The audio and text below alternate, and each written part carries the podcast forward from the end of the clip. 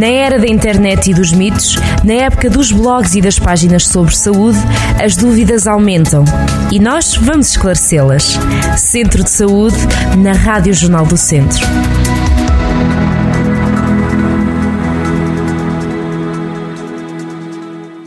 Sejam muito bem-vindos a mais um Centro de Saúde. Ora, com a chegada do verão, com ele já aqui bem imposto e dos dias quentes, as pessoas optam por ir de férias ou fazer algumas refeições fora de casa, mas é preciso ter alguns cuidados para que consigamos evitar as intoxicações alimentares que são tão comuns nesta época eh, do ano.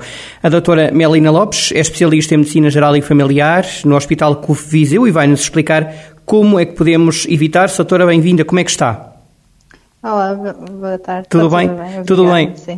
Soutora, então eu perguntava-lhe sucintamente o que é que são intoxicações alimentares e quais os sintomas que sentimos quando estamos a sofrer de uma. Então, eh, as intoxicações alimentares eh, advêm da ingestão de alimentos onde existem toxinas que, hum, que são produzidas por micro-organismos que existem nos alimentos e na água. E muitas vezes a transmissão é feita através das mãos assim os principais sintomas uh, que são mais característicos das, das, intoxicações alimentares são as dores de estômago, os vômitos e a diarreia.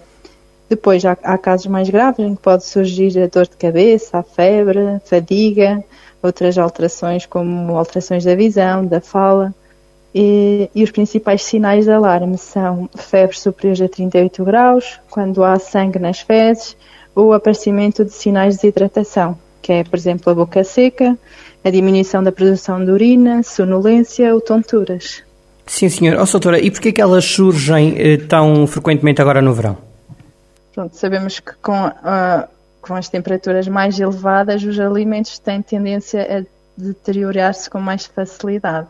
Por isso vai aumentar o risco das intoxicações.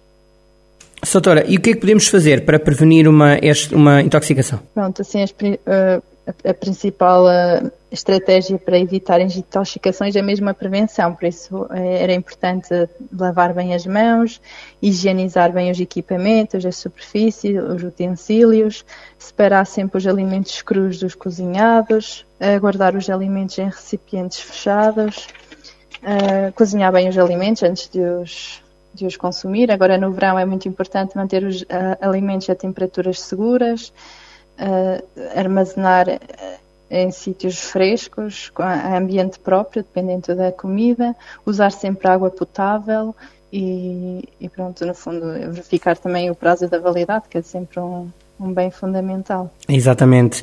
Oh, doutora, existem alimentos que poderemos considerar proibidos nesta altura do verão ou que podemos pelo menos evitar? Pronto, é isso. Acho que proibidas não existe nada que seja proibido mas assim há alimentos que devemos ser evitados, principalmente uh, aqueles que estão sujeitos a, a, a maior risco de, deterioração, como é o, os ovos, o iogurte, o leite, o marisco, fiambre, patês, queijo, aqueles sanduíches pré-embalados, por exemplo.